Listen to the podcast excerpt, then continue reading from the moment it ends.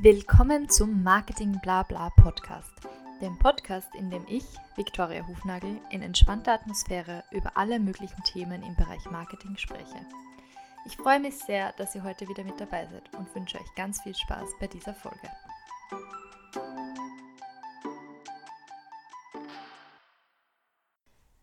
Hallo und willkommen zu dieser Folge von Marketing Blabla. Bevor wir mit dieser Folge starten, ähm, ist noch ein kleiner Disclaimer angebracht. Und zwar ist es eine Folge aus der Vergangenheit. Nämlich wurde die bereits vor über einem Jahr aufgenommen. Ähm, in der Zwischenzeit hat sich einiges verändert. Und ähm, wir sprechen dann auch sehr viel über die Vorbereitung auf den ersten Bodybuilding-Contest etc. Daraus wurde leider nichts, eben da alle Wettkämpfe aufgrund von ähm, Covid-19 abgesagt wurden.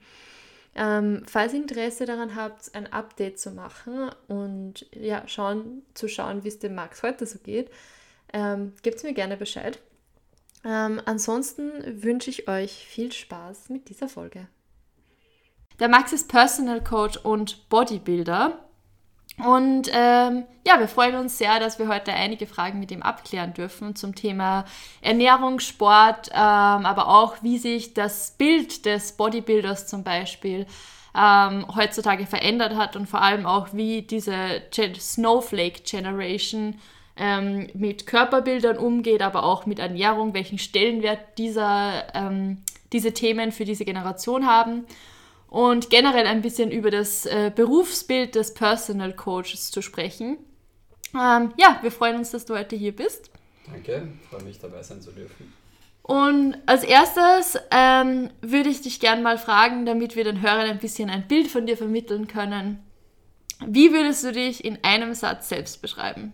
Uff. Ich bin schwer koffeinabhängig. Das heißt fünf Espressi am Tag? Mm, ja, da ich nicht so davon von Kaffee bin, steige ich lieber auf Energy Drinks um oder Koffeintabletten. Je nachdem. Koffeintabletten? Ja, wenn's einmal, wenn man mal den Koffeinschub braucht. Na, ähm, ja, Koffein ohne Kaffee ist halt sonst schwer zu bekommen. Okay, und würdest du nicht sagen, also Koffeintabletten klingt für mich jetzt eher gefährlich? Nein, also wenn man die Dosis verträgt und nicht sinnlos die Tabletten in sich reinschmeißt und weiß, welche Dosis welche Wirkung auf einen hat, dann ist das auch unbedenklich. Das heißt, für dich, da du jetzt keinen Kaffee trinkst und hin und wieder Energy Drinks, aber auch Koffeintabletten für dich interessant sind, eigentlich die Funktionalität ist dir sozusagen wichtiger als das Geschmackserlebnis oder das Empfinden sozusagen, weil sonst könntest du ja einfach Kaffee trinken zum Beispiel. Ja, also Kaffee finde ich halt wirklich nicht schmackhaft. Ähm, ganz im Gegenteil. ähm, und natürlich trinke ich meinen Energy Drink schon gerne, ähm, habe da meine, meine ausgewählten Sorten und Marken und natürlich halt fürs, für den Effekt, vor allem fürs Training, ähm, halt dann auch, oder fürs Lernen halt mehr Koffeintablette. Oder ja, und genauso wie halt für andere Sachen ja, ähm, periodisiere ich mein, mein Koffein. Das heißt, mein Koffeinkonsum hängt immer von der jeweiligen Trainingswoche ab, je nachdem wie anstrengend es gerade ist. Alles klar. Ich glaube, auf das werden wir später nochmal zurückkommen. Vorerst würde ich dich aber gerne mal fragen, dass du uns mal kurz grundsätzlich beschreibst, wie sieht dein Job so täglich aus? Ähm, wo liegen deine Interessen oder auch deine Spezifikationen im, im Personal Coaching? Wie läuft die Zusammenarbeit mit den Kunden? Und im zweiten Schritt dann vielleicht eine zweite Frage ähm, Bodybuilding grundsätzlich, äh, wo befindest du dich da gerade? Wie sind deine Pläne? Okay. Ähm, das waren jetzt mehrere Fragen. viele Fragen auf einmal. Fangen wir mal an mit der Tätigkeit als Coach. Also ich bin ja dann hauptsächlich Online-Coach, das heißt, ich betreue alle meine Kunden oder einen Großteil davon ähm, online. Das bedeutet nachdem ich mal mit den Kunden in Kontakt getreten bin, schaue, wo deren Trainingsstand liegt, ähm, arbeitet man für den Kunden halt Trainingspläne raus. Ähm, man spricht über die Ernährung. Also man hat ja trotzdem, auch wenn es online ist, sehr viel persönlichen Kontakt, entweder über ja, Telefonie oder halt über regelmäßigen Mailverkehr. Ähm, und ja, im Endeffekt entwickelst du halt gemeinsam über Zeit halt das perfekte, unter Anführungszeichen, ähm, Trainings- und Ernährungsschema für den, für den jeweiligen Kunden und auch welche Ziele der halt gerade verfolgt. Also sei es halt jetzt irgendwie Muskeln aufbauen oder Abnehmer, generell Gewicht verlieren oder sonstiges. Ähm, da muss man halt dann immer auf jeden Kunden einzeln eingehen. Mhm. Und ähm, bei, wie sieht es mit dem Altersschnitt bei deinen Kunden aus? Kann man da irgendwie sagen, dass es da ein Muster gibt, dass vielleicht jüngere Coaches ähm, irgendwie Gemeinsamkeiten haben und dann vielleicht die, die aus der Generation X dann vielleicht einige Gemeinsamkeiten haben? Also ich muss sagen, eben hauptsächlich meine Kunden sind halt auch alle ähm, aus der jüngeren Generation. Also ich habe mhm. ähm, wenig halt ältere Leute gehabt bisher, deswegen ja, schwierig für mich da jetzt dann Vergleich zu sehen, wie groß halt da der Unterschied ist. Und mhm. ich glaube, dass halt auch vor allem als, als junger Coach irgendwie auch schwierig ist, auf ältere Leute ähm, zurückzukommen. Mhm.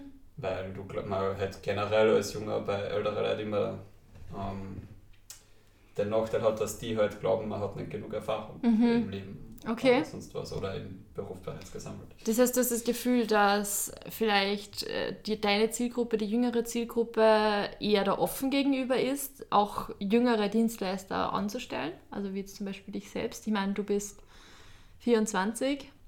Genau. Ähm, da hat es noch nie irgendwie ein Problem gegeben, dass irgendwie jemand gesagt hat, na, wie kannst du mit 24 schon das Wissen haben, was ich brauche?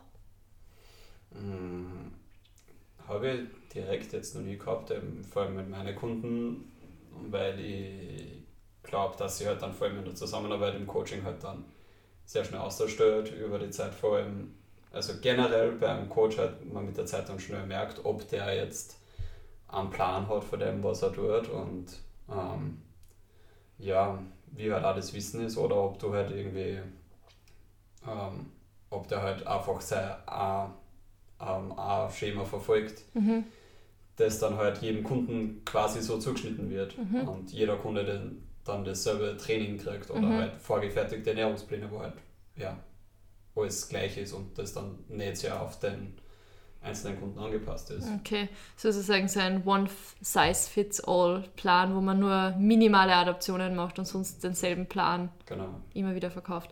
Okay, das heißt, für dich, äh, wenn ich das jetzt richtig verstehe, ist es schon wichtig, auf jeden einzelnen Kunden einzugehen und speziell für den. Definitiv. Also immer natürlich, ähm, ich bin nur immer sehr, sehr auf der wissenschaftlichen Seite, also ähm, was wird halt, was wird halt empfohlen beim Training, vor allem wenn es um, um Muskelaufbau, wenn es um Hypertrophie geht. Ähm, Hypertrophie? Muskelaufbau. Muskelaufbau, okay. Ja. Ähm, wenn es halt eben darum geht, dann oder auch um Fettabbau oder so, dass man sich halt schaut grundsätzlich und im Training halt an, an Studien orientiert und schaut, wie schaut es aktuell aus, was ist so erforscht worden. Ähm, aber wie gesagt, auch solche Schemen halt auch nicht immer zu 100% auf jeden zutrifft und jeder, äh, jeder Kunde halt dann doch ein bisschen anders ist und auf andere Sachen anders reagiert. Mhm. Und vor allem halt bei jedem Kunden auch andere, das Umfeld und andere soziale Sachen auch noch reinspülen, mhm. auf die man halt schauen muss, weil du halt nicht für jeden alles optimal gestalten kannst, sondern halt nur optimal für seine Lebensweise derzeit mhm. und halt auch auf das Ziel, das er hin will. Und was sind die Faktoren, die das beeinflussen? Also von deiner Erfahrung mit den Kunden, ähm, gibt es da irgendwie was, dass man grundsätzlich sagen kann, ähm, dass, also welchen Stellenwert hat Sport da grundsätzlich schon mal oder Ernährung? Mhm. Ja, natürlich, halt, wenn du da mit wem zusammenarbeitest, wird das halt dann mehr. Mhm. Ähm, wie es in der generellen, ich sage mal so generell in unserer ähm, breiter ist, also in unserem Alter, in unserem Freundeskreis oder so. Ähm, glaube ich, dass generell vielleicht der Sport mittlerweile ein bisschen höheren Stellenwert hat. Also okay. dass halt doch jeder für sich schaut, dass er einfach was findet, was halt irgendwie Spaß macht und ein bisschen körperliche Aktivität und Ernährung halt ja meistens dann halt leicht einmal ähm, weglassen wird. Okay. Und wie würdest du das, das Verhältnis sehen für eine Wichtigkeit Ernährung und Sport? Ähm, schwer zu sagen. Es ist halt, es kommt grundsätzlich immer drauf auf dein Ziel halt drauf an, mhm. wo du hin willst. Ähm, weil so generelle Empfehlungen, wie man halt früher immer gesagt hat, so ja, weiß nicht, 80, 20 oder so und 20% ist Training und 80% macht halt die Ernährung aus oder so. Ja, aber ist halt, ich kann mich nur so gut ernähren, ähm, kann ich perfekte Ernährung haben, Muskeln aufbauen werde ich davon trotzdem nicht. äh, also, ja, es, das eine braucht halt, oder es braucht halt nicht das andere, aber es ist halt beides wichtig und ähm, das Ausmaß ist halt dann, wie gesagt, wieder sehr individuell, mhm. wo du hin willst. Und eben, du sagst, es ist sehr individuell, aber gibt es irgendwie grundsätzlich Muster, dass man sagt, die meisten, die zu dir kommen, wollen. Also du machst vielleicht so, du machst ähm, Personal Coaching oder Online-Coaching auch, wenn ich das richtig verstehe, wo es um Kraftsport geht. Genau. Okay. Das heißt, die meisten, die zu dir kommen, hast du ja gesagt, wenn du mit ihnen zu arbeiten anfängst, dann bekommt Sport und Ernährung einen höheren Stellenwert als zuvor. Also geht es da eher um Anfänger? Mm, also es ist so, ähm, an, also komplette Anfänger coache ich sehr ungern, beziehungsweise kaum halt ähm, online, über reines Online-Coaching, weil als kompletter Anfänger dir halt die ganzen Bewegungsmuster fehlen und du mal ins Training reinkommen musst und mhm. du definitiv, ah, wenn es dann nicht jetzt direkt mit mir ist, aber ich würde halt am Anfang immer sagen, so such dir einen guten, einen guten Coach, einen guten Trainer, der dir halt mal für den Anfang wirklich die Bewegungen gut lernt. Also mhm.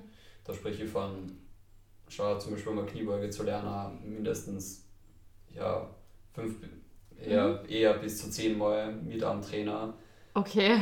Das gut gemeinsam machen, um die Bewegung halbwegs mal basic zu lernen, dass die halt dann auch ähm, passt und man halt Grund, ähm, grundlegendes Gefühl für die Übungen hat und ja. Weil das Wichtigste ist, dass die Verletzungsgefahr minimiert ist sozusagen. Genau. Dass es die Technik ist sowieso ist. im mhm. Training mhm. oder gibt bei jedem Sport das A und O, die halt extrem viel ausmacht und es bringt aber langfristig nichts, wenn du halt einfach drauf losmachst, weil meistens Scheiß rauskommt. Mhm. okay, ähm, das heißt, du bietest da eine Zusammen, also äh, ein Kombi-Paket sozusagen an, wo du direkt mit den Leuten im Fitnessstudio trainierst, aber auch ein Online-Coaching praktisch begleitend. Genau, beziehungsweise auch zum Beispiel jetzt, wenn es schon ein bisschen erfahrener Leute sind, einfach auch, oder auch mit Anfängern halt einfach ein reines Techniktraining oder so, wo mhm. du halt einfach mal zu zweit gehst und die Technik anschaust und halt dann gegebenenfalls verbesserst. Mhm. Und auch mit Online-Kunden mache ich das halt auch, auch mit Laufenden, dass die mir regelmäßig die Übungen abfilmen im Studio das, mhm. und mir halt dann meistens über Google Drive ähm, das hochladen oder über WhatsApp schicken und du halt dann zumindest so ähm, auch noch Technikverbesserungen machen kannst. Mhm. Weil eine perfekte Technik gibt es halt. Mhm. Und wenn du sagst, ähm, sie filmen dir da ähm, Übungen ab zum Beispiel, ähm, du hast mir vorher schon mal verraten, dass es auch so Updates-Fotos gibt, wenn es jetzt darum geht, abzunehmen oder Muskel aufzubauen zum Beispiel, damit du jetzt siehst, wie sich das verändert oder wie der Muskelaufbau läuft sozusagen. Genau. Ähm, hast du da, ich nehme jetzt an, du wirst mit Männern und Frauen zusammenarbeiten. Ja. Merkst du da irgendwelche Unterschiede, ähm, dass es da irgendwie Hemmungen gibt, die Fotos zum Beispiel mit dir, mit dir zu teilen oder ist das eigentlich generell für alle deine jungen Kunden jetzt kein Problem? Also bis jetzt hat glaube ich keiner so keiner ein Problem damit gehabt. Ich meine, wenn auch wer sagt, er mag das gar nicht, mhm. halt je nachdem, wo das Ziel liegt, dann ist keiner dazu gezwungen. Mhm. Es hilft mir halt natürlich sehr.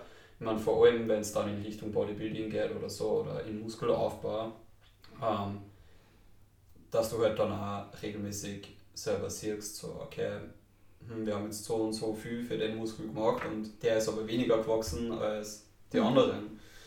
Ähm, und dass du halt dann auch als Coach besser Anpassungen dahingehend treffen kannst. Mhm. Weil sicher sagen dir die Zahlen äh, und Daten, die halt über die einzelnen Trainings schon einiges aus, aber halt dann doch nicht alles. Mhm. Und Bodybuilding sowieso dann ein sehr ähm, optisch bezogener Sport ist. Mhm. Das finde ich eben auch so ein interessanter Punkt bei der Generation, ähm, weil die Geräusche sind übrigens die Sesseln, auf denen wir sitzen. ähm, ähm, das finde ich eben so ein interessanter Punkt, weil es eben weggeht eigentlich wieder von diesem, dass man sich nur aufs Äußere bezieht, dass das Äußere wichtig ist und die unsere Generation eigentlich, also diese Snowflake Generation, einen viel größeren Stellenwert darauf legt, sich wohlzufühlen. Jeder ist individuell in Ordnung, soll sich in seinem Körper wohlfühlen. Von dem her, dass du sagst, die Fotos zu teilen, generell Fotos zu teilen, ist ja sowieso Standard für die Generation Z. Ähm, aber wie ist es mit dem Körpergefühl davor? Also kommen die meisten zu dir, weil sie sich irgendwie schlecht fühlen über ihr Körperbild, kein gutes Körperbild haben? Wie gehst du damit um? Also wie siehst du da deine Rolle darin, das, diese Selbstwahrnehmung zu verändern vielleicht?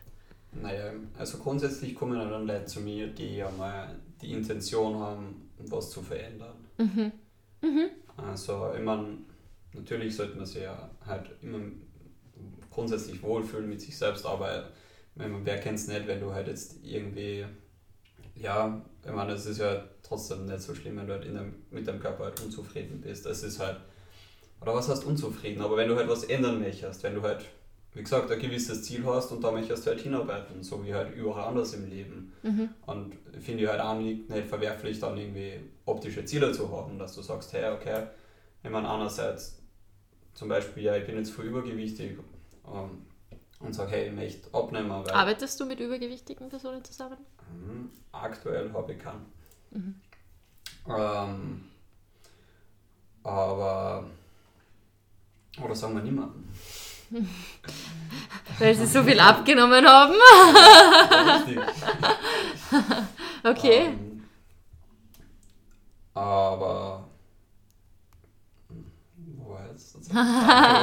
Faden verloren. Faden verloren. Ähm, ja, also, dass es nicht verwerflich ist, dass man grundsätzlich sich verbessern möchte. Genau, und eben einerseits halt, ähm, einerseits halt sportlich, einfach mehr Leistung bringen, leistungsfähiger sein.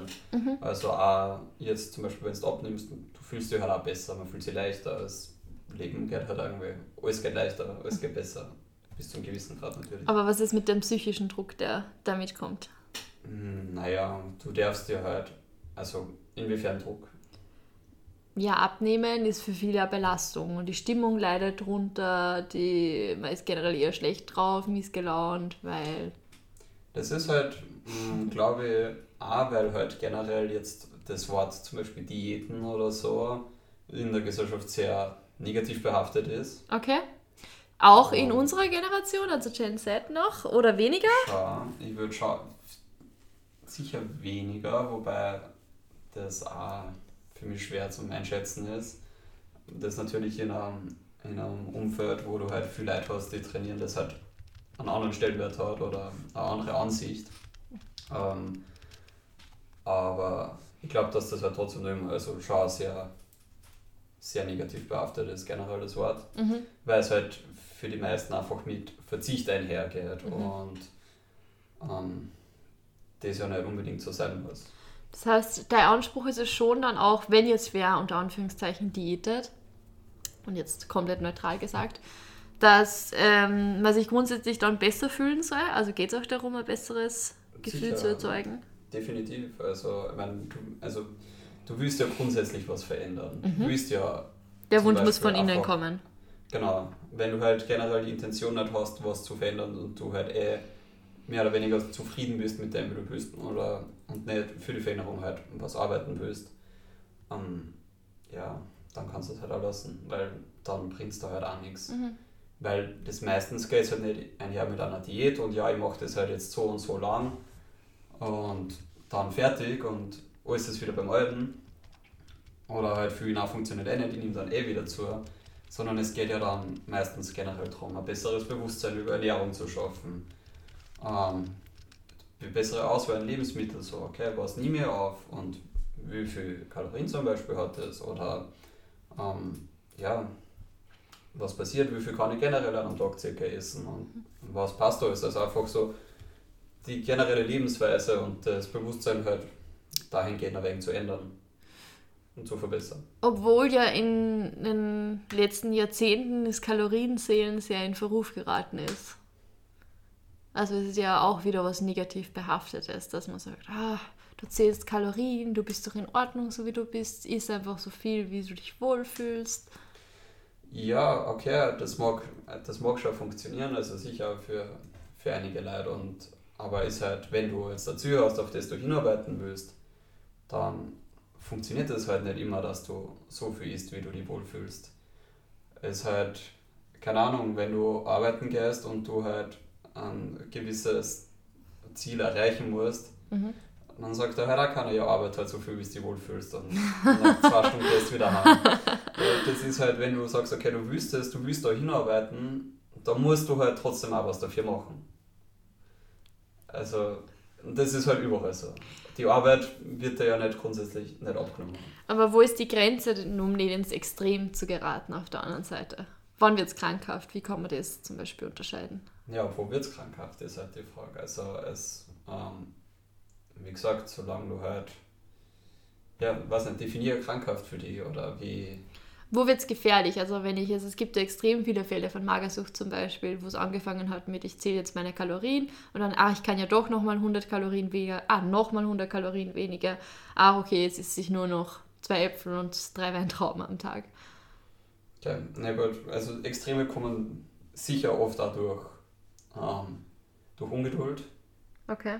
Würde ich sagen, also vor allem, wenn halt Leute glauben so, hm, okay, ich habe jetzt zwei Tage meine Kalorien zählt und auf der Waage hat sich noch nichts getan Mhm. Ähm, ich muss nur weiter runter, also zum Beispiel vorschnelle Anpassungen treffen oder solche Sachen. Mhm.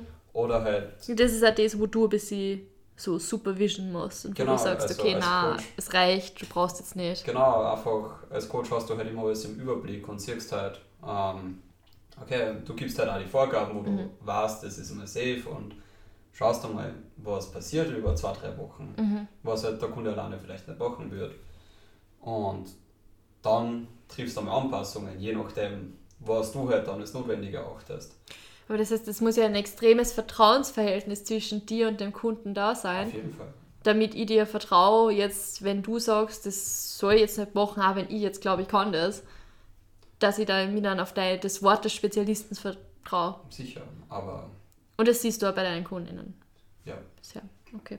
Also, ich meine, ich habe selbst auch einen Coach für mich jetzt ähm, werden wir später vielleicht noch besprechen, meine mhm. Bodybuilding-Vorbereitung für meine ersten Wettkämpfe. Und für mich ist das halt auch sowas, das ist halt wer, wo ich einfach das Gefühl habe, okay, der hat ausreichendes Wissen, dass der halt sich darum kümmert und für mich ist es halt sehr leicht einfach alles, was für mich dahingehend ähm, ist, wegzuschirmen und nicht mehr drüber nachdenken zu müssen, mhm. weil das war keine von früher, dass die so die Zahlen wahnsinnig machen können, dass du dich selber wahnsinnig machst, weil du nie zu 100% sicher bist, ob das jetzt passt, so wie du es machst. Mhm. Oder so, oder dann sollte ich vielleicht doch was anderes machen. Mhm. Ah, jetzt habe ich das aber gelesen, vielleicht sollte ich das ausprobieren und solche Sachen. Und man dann selten bei einer Sache einfach mal bleibt mhm. und schaut. Obwohl ähm, es vielleicht das Beste wäre, sozusagen. In die meisten Fälle das Beste ist. Ähm, deswegen aber, ist das, mhm. ja, wie gesagt, dann viel, für, für oder für mich zumindest viel leichter mit einem Coach, weil du dir über deine Sachen keine Gedanken machst und du halt eh das hast, ja, der weiß schon, was er macht. Mhm. Und ich kann ihm vertrauen und ja, über lange Sicht sprechen halt dann nicht Ergebnisse für sich. Mhm. Ich meine, ein generelles Thema, was jetzt drauf aufgekommen ist, oft ist dieses Vertrauen zwischen Kunden und ähm, Trainer sozusagen und auch diese Möglichkeit in dem Fall die Verantwortung ein bisschen abzugeben. Auf der anderen Seite sprichst du aber davon, dass man trotzdem den inneren Wunsch haben muss und das innere Ziel vor Augen. Das kann ja dann nicht abgenommen werden vom Trainer. Klar, als Coach, ich kann halt nur demjenigen immer den Weg weisen. Ich okay. kann ihm sagen, so, okay, du willst dorthin, ich kann dir unterstützen bei deinem mhm. Weg. Ähm, sagen wir, hey, du magst jetzt 10 Kilo abnehmen, also mhm. ich kann da zeigen, wie es geht, ich kann da alles planen, ich kann da ähm, für alles Tipps geben, also mhm. so, du kannst mir jederzeit schreiben, aber machen muss das halt selber. Mhm. Das kann halt, ich kann nicht für den kochen, ich kann nicht für den essen ähm, oder sonst was und den Willen haben und das durchziehen, muss der halt dann selber. Inwiefern siehst du dann dich in der Verantwortung, um die psychologische Betreuung zu übernehmen? Hm, inwiefern? Also es geht ja oft um, um Willenskraft auch beim Training direkt und auch in der Arbeit mit den Kunden. Willenskraft jetzt im Training, eine Übung auszuführen, aber auch jetzt dabei zu bleiben, bei der Diät zu bleiben, dir weiterhin das Vertrauen zu schenken sozusagen. Wie, ja, wie siehst du dich selbst in dem Ganzen und wie würdest du da, welche Tricks oder welche Methoden wendest du da zum Beispiel an, um deine Kunden zu unterstützen? Also ich habe jetzt keine psychologischen Meistertricks. Nein, kein Geheimnis. Na, Und sonst würdest du es im Podcast nicht sagen. Natürlich nicht. Kann jeder bei mir im Coaching rausfinden. Nein, ähm, Dieser Podcast ist nicht Werbung. Nein, ich denke, man muss das immer ähm, erstens auf den Kunden selbst halt wieder anpassen, weil halt natürlich jeder Kunde, jeden Kunden du anders motivieren kannst und jeder halt auf andere Sachen halt auch anspricht. Mhm. Ähm, aber ich denke, dass man halt auch nicht, man darf die Leute nicht zu viel motivieren, nicht zu viel pushen, nicht für jedes Training halt voll aufhalten und sagen, komm, jetzt zerstör, sondern das muss halt schon ähm, ein bisschen eine Gewohnheit einfach werden. Mhm. Natürlich, also das ist halt immer, immer ein wichtiger Punkt, einfach mal Gewohnheiten. Aber alleine so, wie man Gewohnheiten bildet, gibt es ja extrem viel Tricks und eine richtige Wissenschaft eigentlich dahinter, wie man Gewohnheit bildet. Das heißt ja immer, man muss was 30 Tage machen, damit es tatsächlich äh, als Gewohnheit übergeht und es leichter fällt. Sicher. Ähm, einmal Beschäftigst du dich mit solchen Themen auch? Hm, ein bisschen, aber definitiv nicht genug. ähm, bis jetzt habe ich auch noch nie Probleme damit gehabt. Also ist bei jedem jetzt immer gut gegangen. Ich meine, okay. natürlich hat jeder ähm, mal seine Phasen, wo es halt mal dann vielleicht einmal schlechter rennt oder wo halt sozial was dazwischen kommt oder mal mhm. krank wird oder sonst was.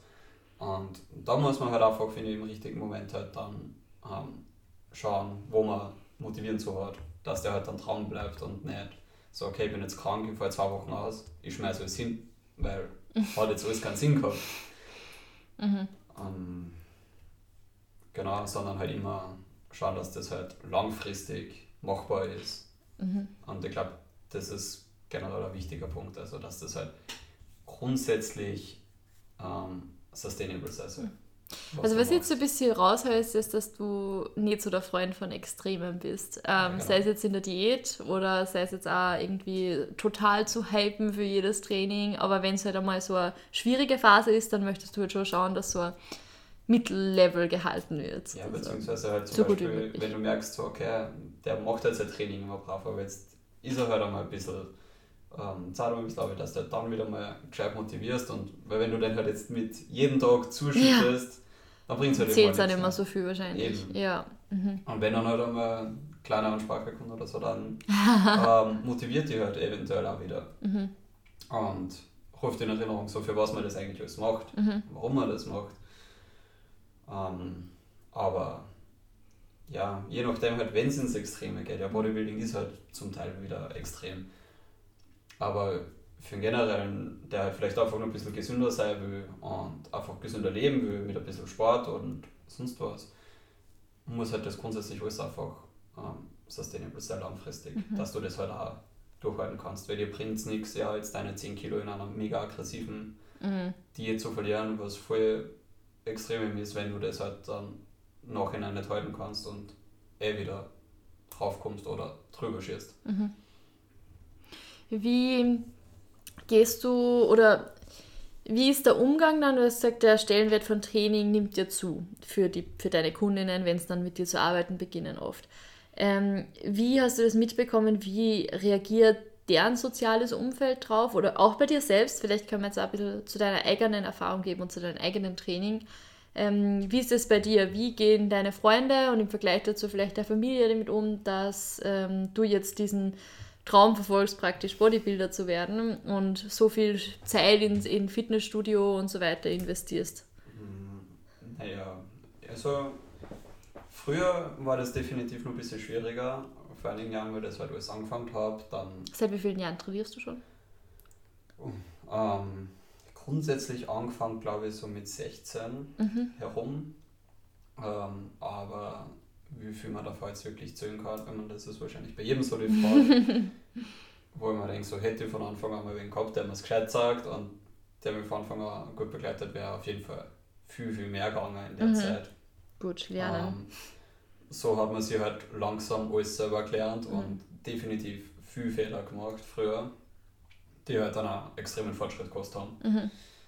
Um, ähm, deswegen schwer zu sagen, wie viele Trainingsjahre jetzt effektiv waren von dem Ganzen und auch in der Zeit hat es Ups und Downs gegeben. Mhm. Und, ähm, aber ja, so ungefähr seit acht Jahren. sieben Jahren, acht mhm. Jahren mhm. herum. Okay. Also definitiv ähm, zu wenig Zeit nur effektive Zeit investiert. Genau, das sagt, wie sie, es hat sich verändert, das Bild von, von damals, wie es wahrgenommen worden ist. Genau, weil früher war das halt dann wie zu Hause mal aufgekommen mit, ja, ich möchte halt für mich selber kochen und mein eigenes Essen herrichten, was halt mich vielleicht weiterbringt. Ja, was ja zum, aus jetziger Sicht damals vielleicht nicht immer so optimal war, aber ähm, zu der Zeit bin ich halt dann schon in der Familie ein bisschen auf, ähm, auf Gegenwehr gestoßen. Ich meine, grundsätzlich waren die halt schon immer sehr unterstützend, muss ich sagen, beim Umfeld.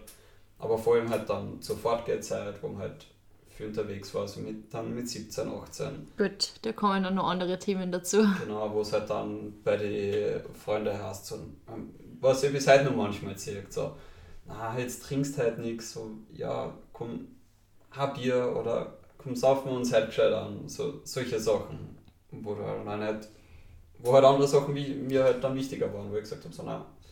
Und da, also bei dem Thema zum Beispiel, bist du halt oft auf Unverständnis schon gestoßen. Mhm.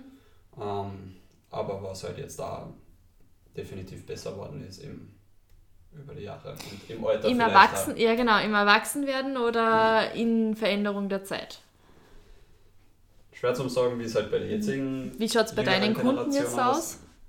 Gibt es da welche, die vielleicht nur ein bisschen jünger sind, 19, 20, so?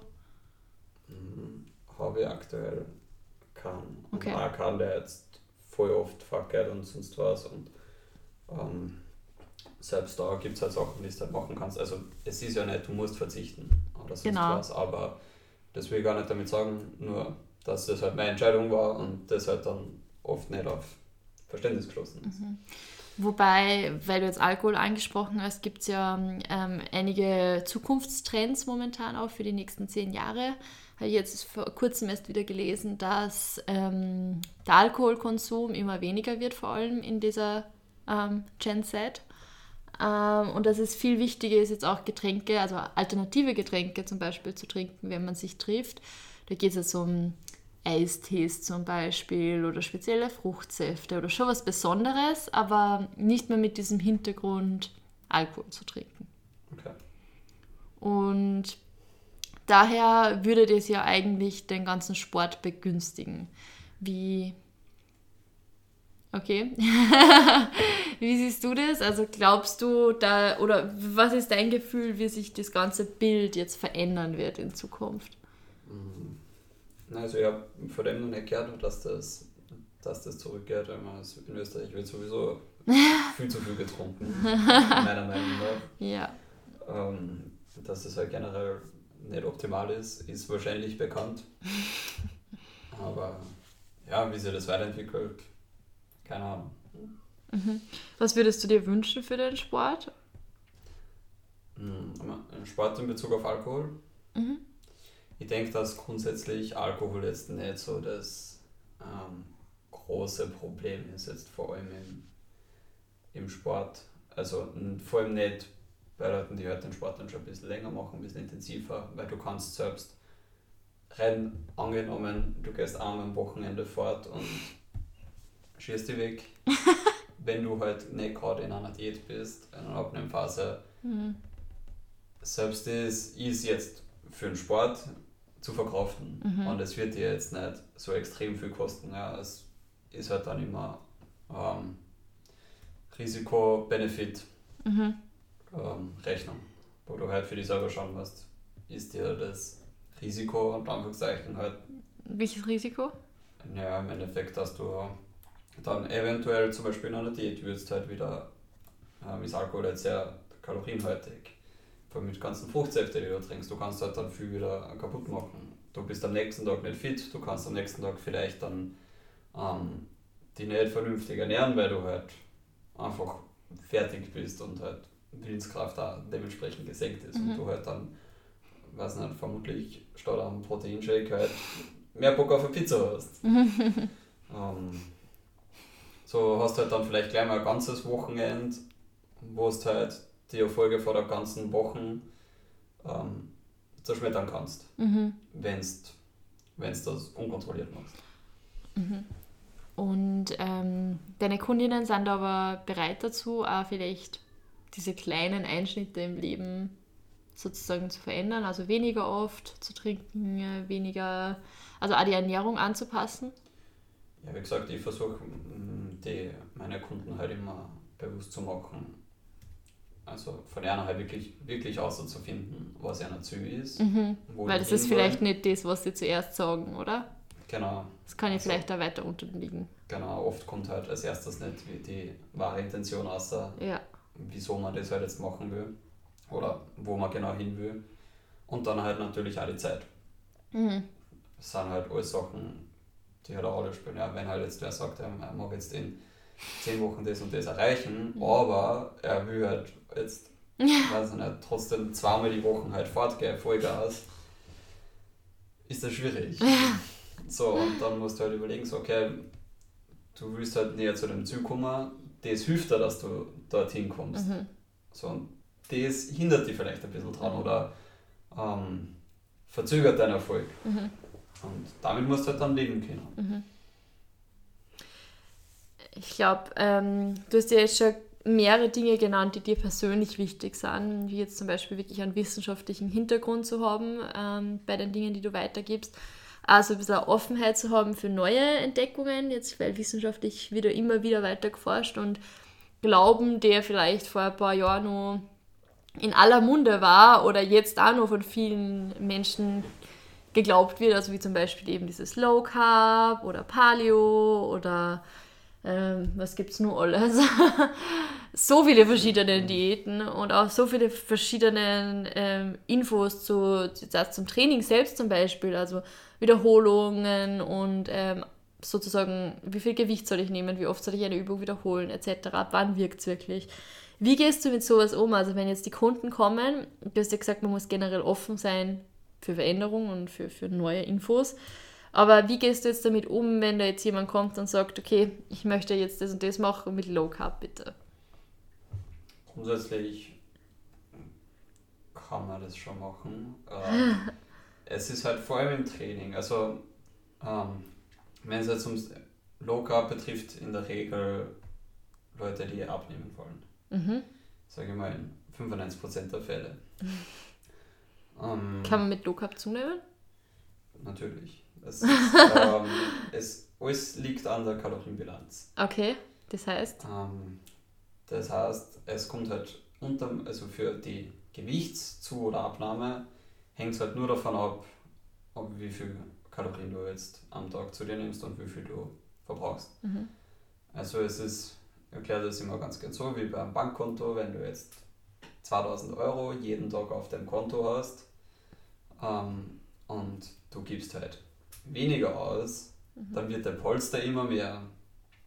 Ähm, und Hm. gibst halt mehr aus, wird der Polster immer weniger. Mhm. Und die Ausgaben sind in dem, in dem Sinn der, der Output, der Kalorien-Output, also was du halt durch Sport, durch Bewegung und generell durch Leben halt ähm, verbrauchst dann am Tag im Vergleich zu dem, was halt dann einer kommt, Mhm. in Form von Essen oder Trinken. Mhm.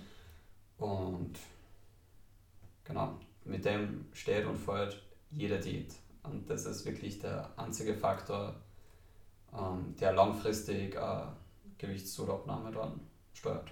Okay. Und auch Sport fließt wahrscheinlich dann da rein. Also Genau, natürlich ist halt dann mehr Bewegung, Output. einen größeren Verbrauch und Mhm. danach halt, wenn du jetzt Krafttraining machst, durch mehr Muskelmasse vielleicht generell einen höheren Verbrauch hast. Gut, um jetzt nur mal zurückzukommen zur Frage. Ähm, Fehlglauben. Also wenn jetzt Leute kommen und sagen, wie gesagt, das Gefühl haben, sie wissen das eigentlich. Und Genau. Zum- Also jetzt in dem Beispiel mit, mit Keto ist halt so, ja, im, im Kraftsport, generell bitte? im Sport Keto. oder Low Carb. Entschuldigung, wird, auch, wird auch Keto genannt. Keto Ah, Low Carb ist Keto. Low Carb ist Keto. Okay. Ähm, und du dir halt den wichtigsten oder den besten Energieträger wegnimmst aus der Ernährung. Mhm. Und das halt für einen Sport, generell für Leistungssport, also du willst ja generell im Sport Leistung bringen, das halt Katastrophe ist. Also dir wird es halt einfach nicht gut gehen damit. Du kannst überleben und du kannst da abnehmen damit theoretisch, aber es, ich habe noch keinen, wirklich keinen gesehen, der auf Dauer, der gemeint hat, das ist geil und das kann ich langfristig durchziehen, weil ich mag das. Ja, mir macht das Spaß, mich so zu ernähren oder so irgendwas. Und vor allem Und man hört ja schon oft, dass man sich dann leichter fühlt und befreiter und mehr so schwer alles ist. Ja gut, aber das ist halt generell, wenn du leichter wirst und abnimmst. Aber und, also schwer im Magen liegt sozusagen. Naja, dann liegt es halt vielleicht wieder an der Ernährungsumstellung generell, dass du weniger isst und du dir aber auch viel Defizite schaffst. Mhm. Weil durch Keto, dann wenn du halt wirklich kaum ähm, Kohlenhydrate zu dir nimmst, du halt wirklich ein Defizit hast, was deine Vitamine angeht, der Obst, Mhm. Gemüse, der ganze Verdauung. Also das sind halt auch Themen, die man halt dann beachten muss, die halt dann erstens das Training und das Leben beeinflussen. Mhm. Ähm, und das ist nicht unbedingt positiv. Ähm, aber wie geht jetzt, also hast du viele Kundschaften, die, die solche Fehlglauben haben zu Beginn? Oder glaubst du, dass die Generation Z eher aufgeklärt damit umgeht? Weil wir leben halt schon in einer Generation, wo viel über Instagram propagiert wird, ähm, wo gefühlt jeder Zweite irgendeine Special Diät, auch Gluten zum Beispiel, Glutenunverträglichkeit und solche Themen. Ähm, ja, wie, wie ist da jetzt schon mehr Aufgeklärtheit da oder nur mehr, mehr verschiedene Fehlglauben?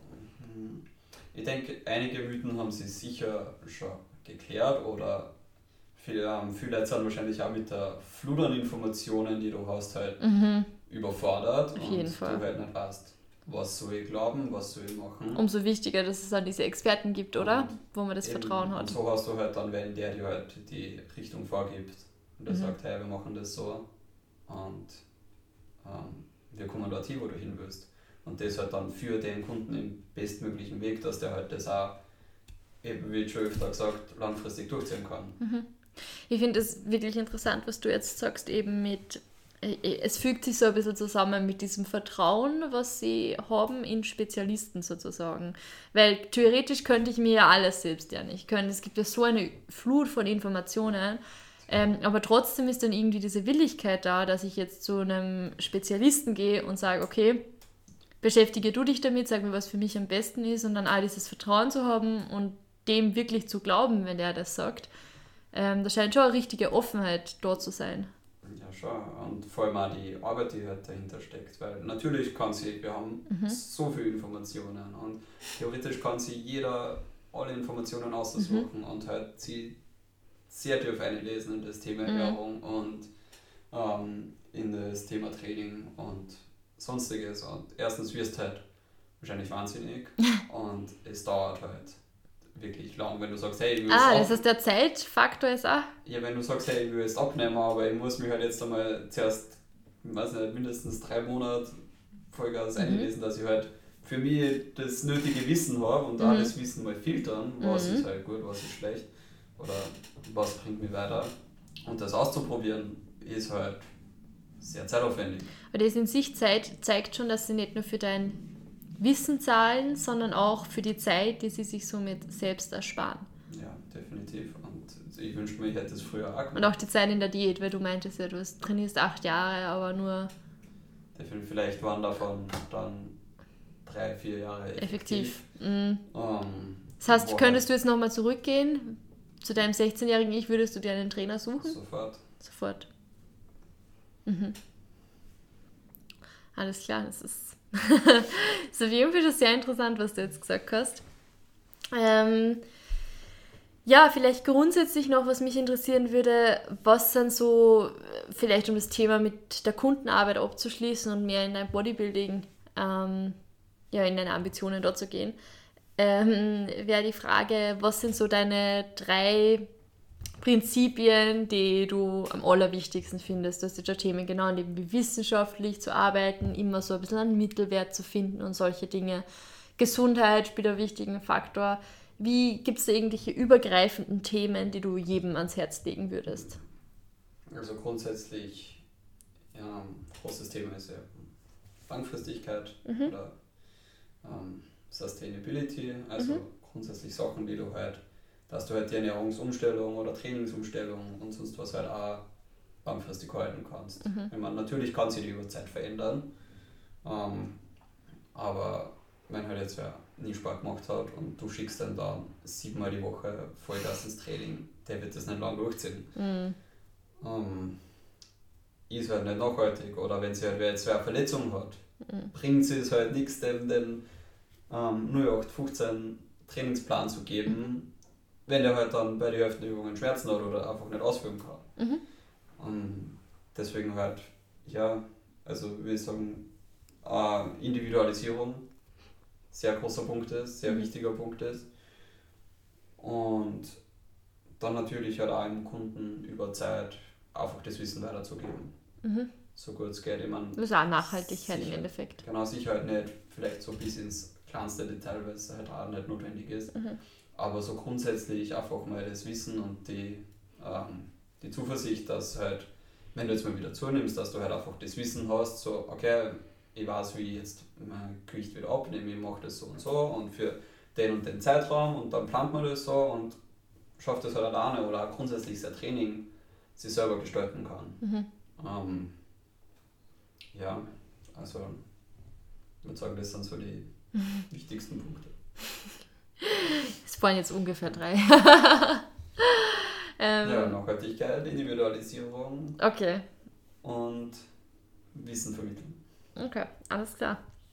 Und wie, ja genau, wie, wie schaut es jetzt bei dir aus? Wie ist jetzt dein, dein Weg, deine nächsten Schritte für dich selbst in deinem Trainings- und Ernährungsleben sozusagen? Welchen Stellenwert hat es für dich, Training, und, und wie wird das angenommen von deiner Umwelt? Ja, aktuell einen sehr großen, da ich jetzt in der Vorbereitung für meine ersten Wettkämpfe befinde. Im Bodybuilding. Wie kann man sich das vorstellen, so ein Bodybuilding-Wettkampf? Mm, naja, im Endeffekt, wenn man es halt schnell googelt, wird man zahlreiche Bilder finden, aber eher so wie es ist da, wie man sich das grundsätzlich vorstellt, man steht auf einer Bühne, mhm. kaum nur Körperfett dran und kaum Kleidung und macht seine Posen. okay. Ähm, kurz zusammengefasst. Und ja, das heißt, für mich heißt das jetzt, vermutlich ist der erste Wettkampf im September, mhm. bis September in die nötige Form zu kommen. Mhm. Also, um ein bisschen Kontext zu geben, ähm, Max, wie er heute vor mir sitzt, ähm, ist jetzt definitiv nicht dünn und eher breit und muskelgeladen. Ähm, was heißt das jetzt dann für dich? Weil grundsätzlich würden die Leute ja sagen, dass du schon in guter Form bist. Was heißt das jetzt da nur mehr in Form zu also wie kann man sich das vorstellen? Was musst du jetzt machen? Ja, grundsätzlich muss ich halt mit dem Gewicht runter oder hauptsächlich halt Körperfett Abnehmen. Genau, grundsätzlich abnehmen und dabei halt so gut wie möglich Muskelmasse halten. Okay. Mhm. Deswegen ist halt auch sehr viel Zeit eingeplant, weil halt äh, Bodybuilding-Diät einfach ein anderes Level ist, als jetzt einfach den Beachbody zu haben und halt einfach, weiß nicht, bis halt halt ähm, Sixpack zu sehen, sondern das halt dann nur viel, viel tiefer geht mhm. und sehr viel härter wird. Kann man sich das so in Richtung Arnold Schwarzenegger vorstellen, so Mr. Olympia? Im Endeffekt ja, nur dass sie halt auch die, ähm, der Ani in die 70er tätig war, hauptsächlich, und sie halt da seitdem im Sport viel da hat.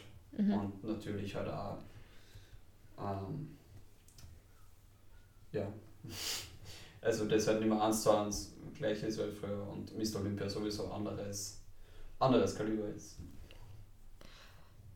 Gut, um nur mal zurückzukommen zur ursprünglichen Frage. Noch einmal, wie schaut jetzt dein tägliches Leben aus? Wie schaut eine Woche bei dir aus? Und, und wie gesagt, wie du hast jetzt gesagt, jetzt ist der Stellenwert sehr hoch. Wie, wie war das in der Vergangenheit? Wie wird sich das in Zukunft verändern nach den Wettkämpfen? Genau, also aktuell, ich habe fünfmal die Woche Training. Ähm, Training dauert zwischen eineinhalb bis drei Stunden. Das kommt halt sehr auf die Woche drauf an. Und also 15 Stunden. Maximal. ähm, und kommt natürlich auch bei uns im Gym drauf an. Ähm, da sieht man halt doch dann öfter mal Leute. Und, und dauert es ja, nur länger. Dann dauert es nur länger. aber, aber ja, drei Stunden ist schon ein sehr langes Training, also das wird in der Diät dann auch eher nicht mehr stattfinden. Okay. Da sind die Trainings in der Regel ein bisschen kürzer. Und die Ernährung hat dahingehend halt einen Stellwert, dass ich halt jetzt einfach wieder bewusster und mehr halt drauf schauen muss und halt einfach genauer sein muss. Mhm. Weil es für mich persönlich im, im Aufbau eh einfach geschaut hat, dass man zunimmt, nicht so 100% genau sein müssen halt jeden Tag, sondern halt gewisse Faktoren einfach täglich passt haben müssen. Und vor allem, wenn man das halt eh schon länger macht mit dem Kalorienzählen und so, das halt ein bisschen auch übergeht und man dann viel äh, einfach essen kann. Mhm. Was halt auch angenehm ist und jetzt in der Diät halt wieder alles so genau wie möglich sein sollte und man halt schauen, dass man so viele Daten wie möglich sammeln, dass man mhm. halt dann möglichst genau Anpassungen treffen kann, mhm. damit es in der geplanten Zeit rechtzeitig fertig wird, mhm. weil halt doch der gewisse Zeitdruck und dann also mehr, da ja, kommt jetzt wieder der wissenschaftliche Faktor dazu. Der halt ja, aber der halt dann da ist, weil halt wirklich an Tag X mhm. ähm, ich so und so ready sein muss. Mhm. Und nicht wie bei jetzt dann, was nicht, Standard-Diät so, okay, dann mache ich nur zwei Wochen länger. Mhm. Ist ja egal. Mhm. Ich muss halt am Tag, wo ich auf der Bühne bin, ready sein. Mhm. Und das zählt dann. Mhm. Das ist ein gewisser psychischer Druck auch, dass du bis dorthin fertig sein musst. Auch, ja definitiv. Okay, und wie wird das jetzt so von deinem Umfeld wahrgenommen? Ich meine, du bist jetzt Personal Trainer, das lässt sich wahrscheinlich relativ gut vereinen. Ähm, aber du machst ja auch nebenbei noch ein Studium, wenn ich das jetzt richtig verstehe, ähm, Ernährungswissenschaften. Genau. Das ist wahrscheinlich auf der einen Seite Hilfe, aber auf der anderen Seite braucht es natürlich auch Zeit, also vom Zeitaufwand. Um, ähm, ja, ich denke, dass halt jetzt sich vom Zeitaufwand, was Training angeht, nicht so, viel, so extrem viel verändert hat. Mhm. Mm, aktuell, das natürlich, je fortgeschrittener die Diät ist, ähm, vermutlich immer mehr aufnimmt. Ja. mehr wird, ja. Ja, genau. Ähm, und man ja ich dann halt schauen muss, auch wie es mit der Konzentration ist, vor allem wenn dann das Körperfett niedriger ist, weil du halt irgendwann in einen Zustand von Überleben kommst. Und okay. mehr weg vom Leben. Also es ist halt. okay. man, Überleben man, und weg vom Leben. Man hat halt dann einfach nicht mehr, man verliert in der Zeit immer mehr die äh, gesunde Life Balance. Okay. Weil also halt, Work-Life-Balance meinst du das? Ja, generell halt äh, ausbalanciertes Leben, weil das halt jetzt einfach dann sehr viel Zeit an, ähm, einnimmt und mhm. sehr viel Kraft und Wille und mhm. man halt dann für andere Sachen nicht mehr wirklich Kapazitäten hat oder die halt dann immer weniger werden. Zum Beispiel was, also vor allem was halt jetzt soziale Events angeht, wie Essen gehen oder irgendwo mit Freunden treffen und sonst was, weil also ja, es ist mein erster Wettkampf Diät, deswegen kannst du noch nicht aus eigener Erfahrung sprechen. Mhm. Aber vor allem, was ich bis jetzt gesehen und gehört habe, mhm. wird das vermutlich so werden. Okay. Beziehungsweise halt auswärts essen geht dann sowieso irgendwann ähm, hinfällig wird, weil mhm. es dir halt dann einfach nicht mehr genau genug ist und halt das dann nur noch schätzen ist und ja, mhm. je weiter es halt zugeht, desto perfektionistischer will man es machen. Und äh, halt du deinen äh, Vortritt oder auch jetzt deine Vorbereitungen irgendwie auf Social Media oder so fest? Also bist du auf Social Media tätig? Mm, Genau, ich bin ein bisschen tätig auf Instagram. Mhm. Also ist jetzt sicher nicht mehr ähm, nicht, also ich bin jetzt nicht so einer, der, Das Hauptaugenmerk ist nicht so der Genau. Hauptfaktor. Mhm. ähm, aber ich jetzt in der Wettkampfdiät eben schaue, dass ich wöchentliche Updates von mir mache, auch für mich selber einfach so ein bisschen als Logbook, Mhm. dass ich dann drauf zurückschauen kann und schauen, okay, was hat sich da da und wie war ich da in dem Zustand Mhm. und das halt so einfach durch die Prep das Ganze mitbegleiten möchte. Mhm. Das heißt, für dich ist eigentlich so ein bisschen ein Tagebuch, der, Genau, was du so. halt öffentlich führst. Genau. Du hast so, kein Problem damit, dass das dann jeder sehen kann. Ist, der, ist dein Account Ja. public? ja. Ja, okay. Ähm, das heißt, was passiert mit den körperlichen Veränderungen, wenn, wenn man denkt, vielleicht ist es ja für einen interessant, Mhm. ähm, wie halt so eine Wettkampfdiät abläuft, wie sehr man sie verändert. Mhm. Ähm, und genau, und auch wie verändert sich das Training, Mhm. weil bis zu einem gewissen Grad geht es halt dann doch noch bergauf und irgendwann fällt halt alles einfach ab. Mhm. Und ja, solche Momente halt alle festhalten, dass man dann drauf zurückschauen kann. Klingt auf jeden Fall sehr spannend. Am besten, wir machen dann nochmal ein Follow-up in einem Jahr nach der Prep, wo du dann mehr dazu sagen kannst. Ähm, vielleicht noch zum Abschluss drei schnelle Fragen, ähm, wo du mir vielleicht nur in ein, zwei Sätzen eine Antwort gibst. Okay. Äh, und zwar die erste Frage ist, ähm, die jüngste, der jüngste Anteil der Gen Z ist ja jetzt gerade acht Jahre. Ähm, welchen Tipp würdest du denen mitgeben oder was würdest du denen ans Herz legen jetzt für ihre Zukunft in Bezug auf Ernährung und Sport? Also ich denke, als Achtjähriger sollte man sich noch keine Gedanken drüber machen. Okay. ähm, aber ja, einfach grundsätzlich machen, was einem Spaß macht, vor Mhm. allem im Sport. Und wenn man halt dann sportliche Ziele halt irgendwann hat, natürlich mit wem gemeinsam halt darauf hinarbeiten. Also egal in welche Richtung das geht und es immer gut ist, wenn so haben, der man fragen kann und Mhm. der einem weiterhilft. Also jetzt die zweite Frage. Das Public Image von Bodybuilding. Wie wird sich das in der Zukunft verändern, deiner Meinung nach? Wie ähm, hat es gemessen jetzt da in der Vergangenheit? Was glaubst du, wird in den nächsten fünf bis zehn Jahren passieren? Was würdest du dir wünschen? Ich denke, dass aktuell nur sehr das Bild vom typischen ähm, Steroid-Bodybuilder in der Allgemeinheit herrscht. Also eben so wie der klassische Mr. Olympia, vor allem wie der heutzutage jetzt ausschaut. Ähm, also definitiv arge Leistungen, die du halt verbringen, aber für mich nicht so erstrebenswert. Ähm, und dass halt auch mittlerweile einfach das Natural Bodybuilding extrem am Wachsen ist und Und auch öffentlich außerhalb der Szene bekannter wird. ich denke schon. Okay.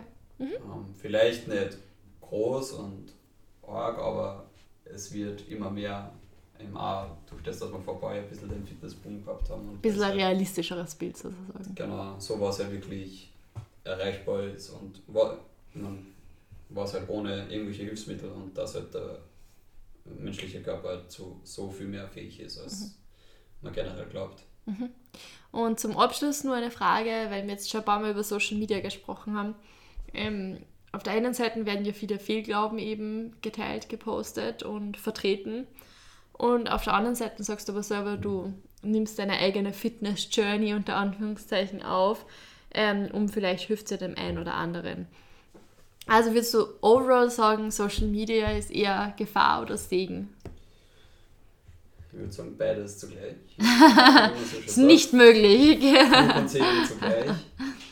Ähm, man halt sehr aufpassen muss, was man, was man followt und ähm, ja, was für Informationen halt auch ausgeben werden und natürlich dann halt auch wieder das ähm, außerfiltern. Mhm. Was ist gut, was ist schlecht, die tausenden Detox-Kuren, die halt verkauft werden, wo halt wirklich einfach nur Geld gemacht wird und Leute, die das verkaufen, zum Beispiel halt keinen Plan von irgendwas haben. Mhm. Okay, also einfach die Möglichkeit, Ähm, filtern zu können. Aber genau. dann ist es sehr hilfreich. Da kann es definitiv hilfreich sein. Ja, ich weiß nicht, es ist schwer zu sagen, weil von mir halt auch oft ein falsches Bild einfach. Ähm, zum Beispiel jetzt, also vor allem auf Instagram halt verkörpert, eben mit allen, die ähm, auf reich machen. Und mhm. Nein, du das weg. Alles klar. Ja, auf jeden Fall vielen Dank fürs Kommen heute. Ähm, es hat uns sehr gefreut und es war auf jeden Fall echt einige interessante Insights drinnen, jetzt auch für deine Arbeit mit den Kunden, aber auch für deine eigenen Entwicklung und dem öffentlichen Bild des Bodybuilders und von Sport und Ernährung. Ähm, irgendwas, was du zum Abschluss nur unbedingt loswerden willst oder haben wir alles so festgehalten, was du sagen wolltest? Ja, also wenn es alle, die, die geil werden wollen, essen, schlafen, trainieren und das wird. okay, sehr gut. So einfach ist es, so kann man es zusammenfassen. Ja. Perfekt. Danke fürs Kommen und ja, vielleicht hören wir uns in einem Jahr nach deiner Prep wieder. Alles klar, danke. Das war's auch schon wieder mit dieser Folge von Marketing Blabla. Vielen Dank fürs Dabeisein. Wenn euch die Folge gefallen hat, würde ich mich freuen, wenn ihr dem Podcast folgt, um keine weiteren Folgen mehr zu verpassen. Weitere Infos zum Thema gibt's auch auf Instagram bei @marketingblabla. Ich freue mich außerdem immer über euer Feedback oder Kommentare. Ganz einfach via Instagram Directs oder via E-Mail an victoria.hufnagel.livest.at. Bis zum nächsten Mal.